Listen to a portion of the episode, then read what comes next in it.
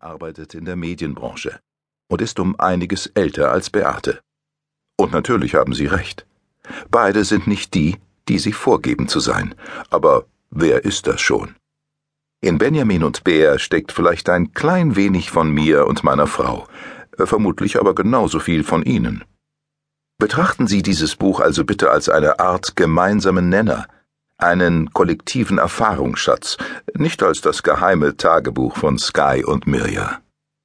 Alle Namen habe ich daher geändert und natürlich ist jede Ähnlichkeit mit tatsächlichen Personen, na, Sie wissen schon. Denn Familie, das ist eine Welt mit fast universell gültigen Regeln und Gesetzen. Wenn Sie Familie haben, dann sind Sie bemitleidenswert und bewundernswert. Vor allem aber man darf ihnen gratulieren.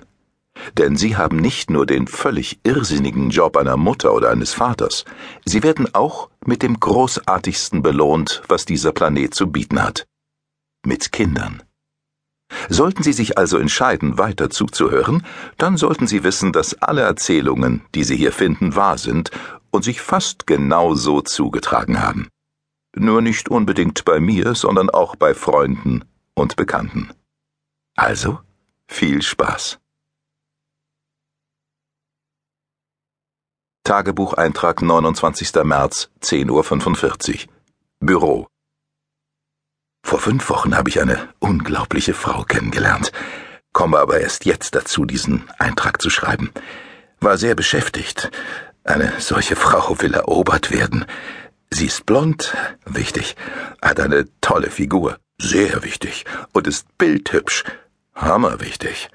Ach ja, äh, intelligent ist sie auch, was mir allerdings erst drei Wochen später auffiel.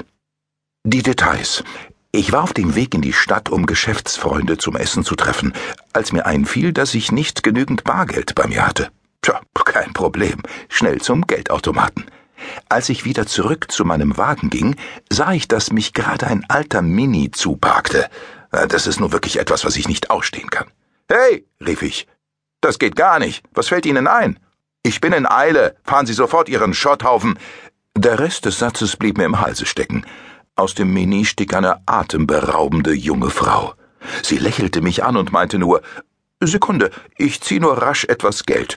Sind Sie in Eile? Oh, nein, überhaupt nicht, stotterte ich.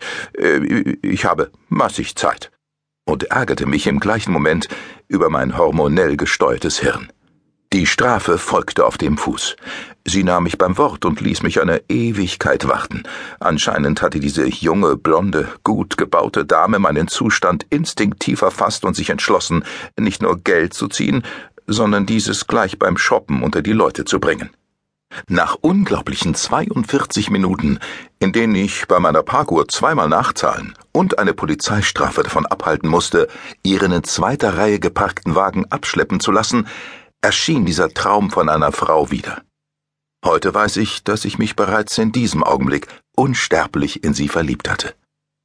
Das war die Frau meines Lebens, die Mutter meiner zukünftigen Kinder. Es gab tatsächlich ein Happy End.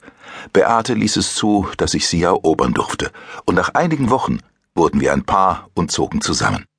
Genauer gesagt, Bär nahm Besitz von meiner Wohnung, und ich gebe es zu, es ist wundervoll. Ich genieße jede Sekunde unseres gemeinsamen Lebens.